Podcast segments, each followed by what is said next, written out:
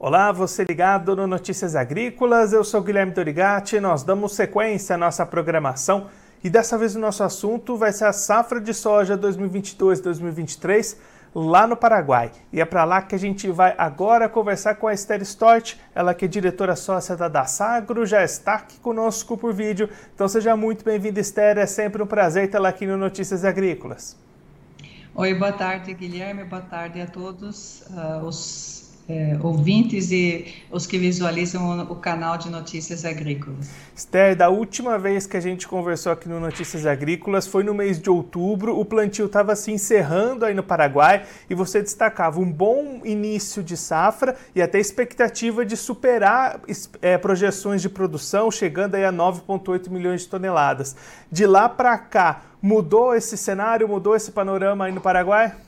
Infelizmente mudou, é, Guilherme. A gente teve uma, é, um problema aí com a, a, questão de climática, né? As chuvas não chegaram da maneira que eram esperadas, principalmente no mês de dezembro, é, afetando um pouco aí a, é, essa questão da, da, da, da capacidade de, de produção do, do país, né? Então a gente reduziu já essa essa expectativa Ainda temos esperança nesse último período aí, que a, esse, essas chuvas que chegaram aí dentro de janeiro, né? Começaram, começou o ano com chuva já, mas esse, essa chuva que chegou acabou é, permitindo uma extensão um pouco do, da, é, do ciclo da planta, né? Então ainda tem essas últimas, as últimas áreas plantadas também depois de outubro, né? É, elas têm uma expectativa muito, muito boa ainda de, de produtividade. Não dá para reclamar, tá? Não dá para reclamar, tá melhor do que o ano passado, com certeza, é, mas não é o ideal, né? Não é uma safra recorde, que nem vocês vão ter aí no Brasil.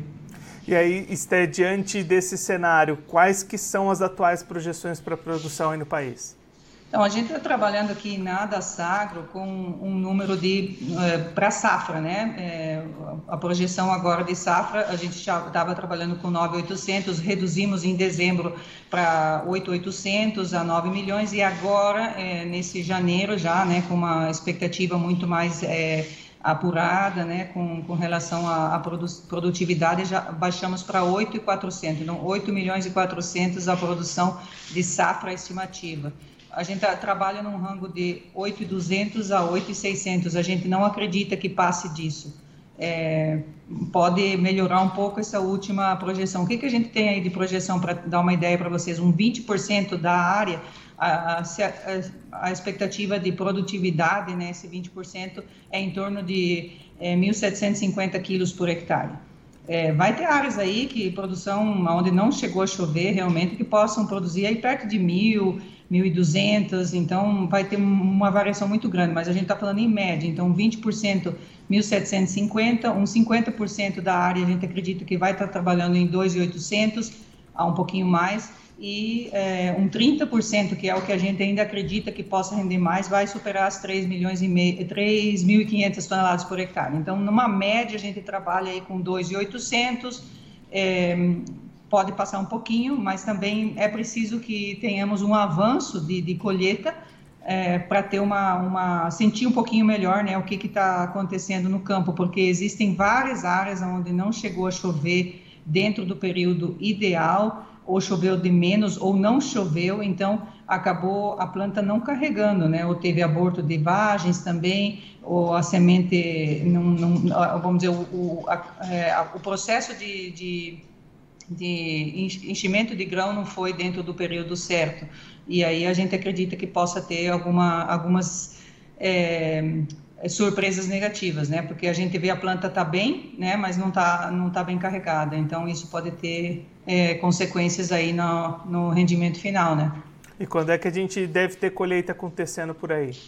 É, a gente já começou com algumas, é, algumas é, parcelas já se deram início, ou seja, soja muito plantado bem antecipadamente ou soja que acabou morrendo também, né, por causa da seca. Então foi, foram ali entre Natal e Ano Novo, principalmente um período muito difícil, com, com muito calor, né, numa temperatura acima de 40 graus. Então é, esse, esse, essa primeira etapa de colheita é a que sofreu ali. Então o rendimento está dando entre 1.200 é, o melhor que a gente ouviu é 2,300. Então, é, é, ainda muito início, né? A gente está aí perto de 1% de, de colheita. Agora, semana que vem, as grandes parcelas que foram plantadas dia 7 ou 8 de setembro, mais ou menos nesse período, até dia 15, elas começam a ser dessecadas e daí a gente vai ter essa colheita na outra na semana seguinte. Mais para o final do mês é o, é o eu acredito não o início né? Mas o, o a sequência da, da, da, da, grande área que vai ter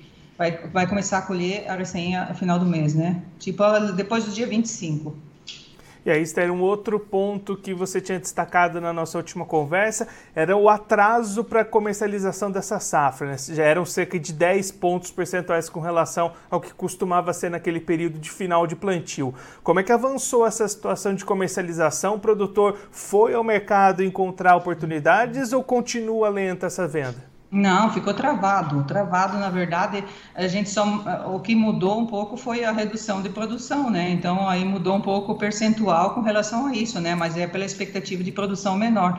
O produtor não não fechou um ou outro que já, vamos dizer agora, começou a fechar nesses últimos dias, mas é pouca coisa, Guilherme, não foi muita, muita mudança. A gente está na expectativa de, de, de ter, um, vamos dizer, um, um, andamento nessa comercialização agora, quando começam a colocar as máquinas em campo, mas atualmente a gente acredita que tem 22% só é, da safra de soja comercializada, né? É, isso agora nesse, nesse início de janeiro, né, nesse primeiro 15 dias aí. E ano passado a gente estava com 57, mas ano passado a gente já estava com problema de é, corte, né, já tinha 23% colhido, já estava com um corte de para 5 milhões ano passado nessa época de safra, então você já tinha também uma uma correlação com o tamanho da safra, né? Por isso tanto comercializado. Mas normalmente é mais de 30% já nesse nesse período, né? Esther, muito obrigado pela sua participação, por ajudar a gente a entender esse momento para as lavouras da soja aí do Paraguai. Se você quiser deixar mais algum recado ou destacar mais algum ponto que você acha importante, pode ficar à vontade. Ah, obrigada, Guilherme. Obrigada a vocês. Acho que é importante ressaltar e estar bem informado com relação ao preço, né? A Argentina aí colhendo menos, o Brasil ainda dentro de um nível recorde, mas a gente acredita aí que os preços eles sejam um bom momento para o produtor para fechar, né? Aquele que já vai colhendo e fechando e tentando fechar os custos para safrinha, né? É interessante isso daí. Também a área safrinha a gente acredita que vai ser um pouco maior de soja do que a gente tinha é, na expectativa inicial. Então é bom ir fechando mais o custo e aproveitando e travando esses preços aí, ao menos o custo de produção ter fechado, né? E obrigado por nos, nos convidar aí para falar com você sempre. Estamos à disposição. Esther, mais uma vez, muito obrigado. A gente deixa aqui o convite para você voltar mais vezes, a gente acompanhar o desempenho desses resultados de colheita da soja por aí. Um obrigado, até a próxima. Essa a Esther Stott, ela que é diretora sócia da Dassagro, conversou com a gente para mostrar como é que estão as lavouras de soja lá no Paraguai, nesse momento onde os trabalhos de colheita começam a avançar no país vizinho. A Esther destacando que houve um início de safra bastante positivo na época de plantio. As expectativas eram até de superar as 9,8 milhões de toneladas produzidas, chegar a 10 milhões, mas depois desse início promissor, dezembro faltou muita chuva lá no, no, país. Aquelas lavouras plantadas primeiro, antes de outubro, sofreram muito com essa falta de água e agora já houve cortes nessa previsão de produção. A está destacando que ainda em dezembro, de 9,8, a previsão passou para 8,8 e agora em janeiro 8,4 milhões de toneladas. Então, uma redução de pelo menos 1 milhão e 400 mil toneladas de soja lá no Paraguai. Claro que esses números vão sendo apurados conforme esses trabalhos de colheita forem avançando. A está destacando que as lavouras plantadas depois de outubro conseguiram resistir um pouquinho mais esse período sem chuvas. É, janeiro começou bastante chuvoso, com expectativa de recuperar algumas áreas. Então, uma previsão de uma safra bastante diferente, com um range muito grande entre as produtividades, entre as menores e as maiores. Então, diante disso, essa expectativa nesse momento de 8,4 milhões de toneladas para a soja paraguaia. Já olhando para o mercado, o produtor do Paraguai também não busca negociações neste momento. Lá na época do plantio, a Esther já havia destacado um atraso na comercialização que nesse momento se aprofundou ainda mais, o produtor não está buscando essas comercializações. A expectativa da Esté é que, com preços melhores, até diante das perdas mais severas ainda apresentadas na Argentina, conforme essa colheita for avançando, o produtor paraguaio deve aproveitar o mercado e deve ir fechando as suas negociações, inclusive já olhando para os custos de produção, se preparando para a sequência das atividades, para a safrinha que vem aí na sequência lá no Paraguai também. Bom, eu vou ficando por aqui, mas você aproveite para se inscrever no canal do Notícias Agrícolas no YouTube. Por lá você pode acompanhar os nossos vídeos, as nossas entrevistas. Também deixe o seu like, mande a sua pergunta, o seu comentário, interaja conosco e com a nossa programação. Você também pode clicar no sininho, assim você ativa as notificações e fica sabendo de todas as novidades do Notícias Agrícolas. Eu vou ficando por aqui, mas a nossa programação volta daqui a pouquinho. Então continue ligado no Notícias Agrícolas.